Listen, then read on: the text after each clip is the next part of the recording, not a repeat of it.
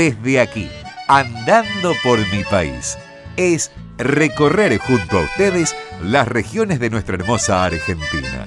Iremos difundiendo los distintos ritmos a través de los intérpretes, autores y compositores.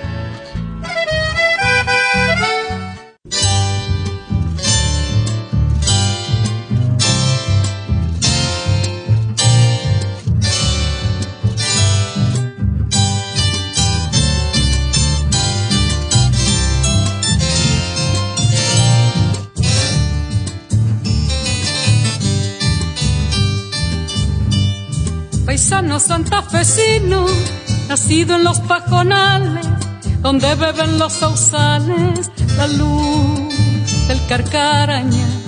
Crecí como crece el peje, a orillas de esta ribera, santafesino de veras, del río carcaraña. Me llaman con el cabure y a veces el guaraní, porque soy de Santa Fe, que es el lugar donde nací la polca y el chamamé se han compuesto para mí. Donde suena la acordeona, allí salgo a relucir.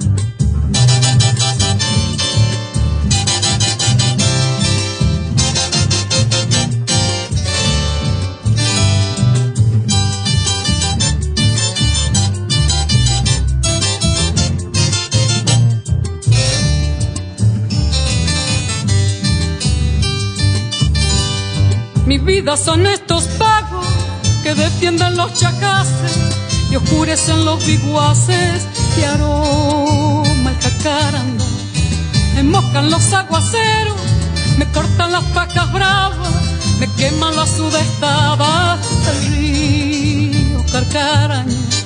Aquí siempre quedaré, la guitarra me dirá, mi recuerdo en la acordeona para siempre quedar la muerte me ha de llevar cantando este chamamé. Si muero será cantando mi amor por mi Santa Fe, porque soy de Santa Fe, que es el lugar donde nací.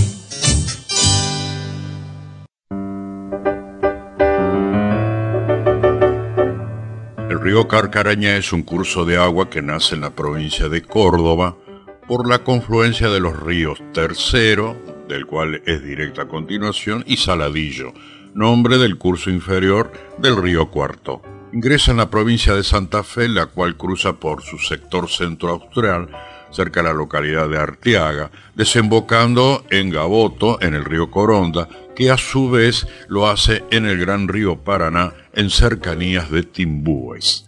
Discurre en gran medida por el sector llamado Pampa Ondulada, razón por la cual en sus orillas existen barrancos de hasta 20 metros de altura. Gran parte de su lecho está constituido por tosca, lo que en ciertos puntos provoca pequeños saltos que se ven sobre todo cuando el río está bajo, fácilmente flanqueables por las embarcaciones. Su recorrido es de 240 kilómetros, todos ellos susceptibles de navegación por embarcaciones de mediano calado, pero la hidrovía aún está inexplorada, pese a recorrer uno de los territorios más ricos del planeta en producción de cereales, lácteos y leguminosas. Su cuenca es de 48.000 kilómetros cuadrados aproximadamente y sus principales afluentes son los arroyos de las Tortugas y Cañada de Gómez, que recibe por la margen izquierda, y el arroyo Cañada Santa Lucía por la derecha. Tiene potencial hidroeléctrico, aprovechándose la fuerza motriz con endicamientos, a la altura de Lucio B. López que desde fines del siglo XIX hasta la década de 1930. La obra fue de los hermanos pioneros Cayetano y Roque Blota Rímolo, tíos del escultor rosarino Herminio Blota, que provenían de Morano Calabro en Italia. Otra represa hidroeléctrica se encuentra a la altura de la ciudad de Carcarañá, utilizada por el molino Juan Semino. En esta ciudad el río, luego de cruzar el puente del tren, alcanza la famosa pileta Palandri, que fuera construida por Carlos Palandri. Su actual dueño es Guillermo Danivale. Su padre Helio construyó junto al río una gran estructura para deleitarse con los atardeceres al lado del río. En 1527, en las proximidades de su desembocadura en el Paraná, la expedición al mando de Sebastián Gaboto fundó el primer establecimiento europeo en el actual territorio argentino. Tal establecimiento era el español fuerte de Santi Espíritu. Entre 1716 y 1767 se hallaba la estancia de San Miguel del Carcarañá, en su margen derecha frente a la actual localidad de Puerto Andino. A las orillas del río o en sus proximidades se encuentran las ciudades y poblaciones cordobesas de Inriville, Los Urgentes y Cruz Alta, y las santafesinas de Arteaga, San José de la Esquina, Los Nogales, Arequito, Los Molinos, Casilda, Carcarañea, Correa, Lucio B. López, Pueblo Andino, Oliveros, Timbúes y Puerto Gaboto. La empresa Molino Juan Semino construyó un dique artificial que divide en dos al río, que pone en peligro la fauna que habita en el mismo, que se encuentra en la ciudad de Carcaraña y es el único que queda en pie de una serie de tres diques que se construyeron entre 1867 y 1878. Los gobiernos provinciales de Santa Fe y Córdoba acordaron remover la presa, pero la empresa desiste de negociar. Su problema adicional es que la represa impide el ingreso de peces al río Caramuchita, tributario de este río. La empresa utiliza el dique para alimentar los generadores de electricidad para su planta molinera. La denominación de este río deriva el nombre de una parcialidad de Ayaz o guaraní que hacia el siglo XVI habitaban sus riberas. Su nombre deriva del guaraní Caracará Añá, que es el nombre de los indios que habitaban la zona y significa carancho diablo. El carancho es una ave carroñera de la región. Durante los siglos XVIII y XIX, el río y su región aledaña en territorio santafesino también se conocía como desmochado.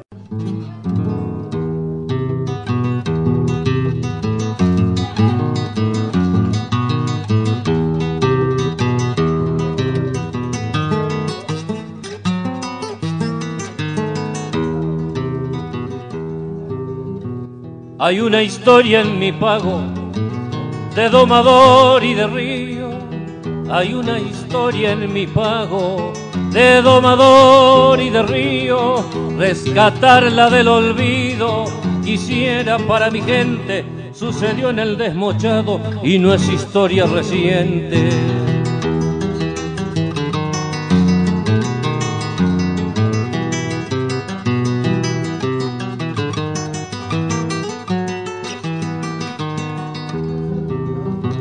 Tan blanca como la nieve. Era esa brava potranca, tan blanca como la nieve.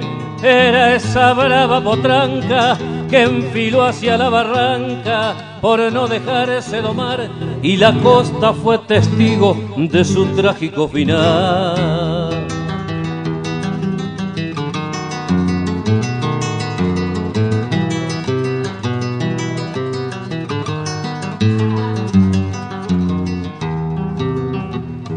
El jinete era un mocito de agallas y principiante. El jinete era un mocito de agallas y principiante que era observado adelante por su padre el arenero que el oficio le enseñaba con rigor y mucho esmero.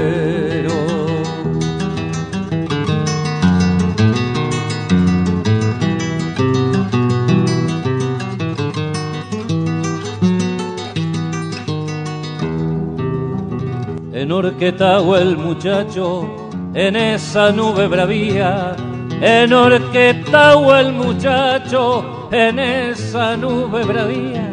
Agata se sostenía, doblegado por el cansancio y sin dominio la yegua, resuelta encaró al remanso.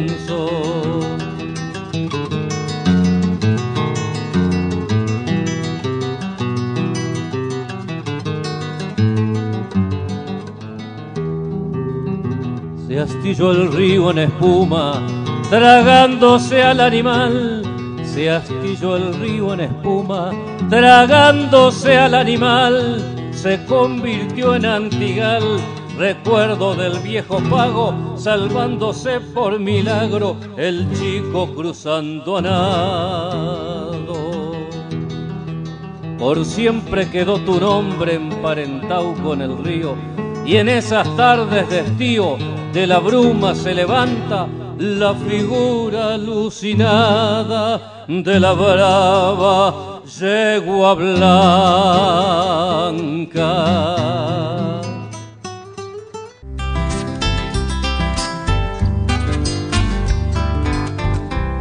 Mira que es lindo su país paisano, los cuatro rumbos que le conocí. Si usted lo quiere como yo lo quiero, cuando lo conozca me dirá que sí. Viera qué lindo es su país paisano, los cuatro rumbos que le conocí.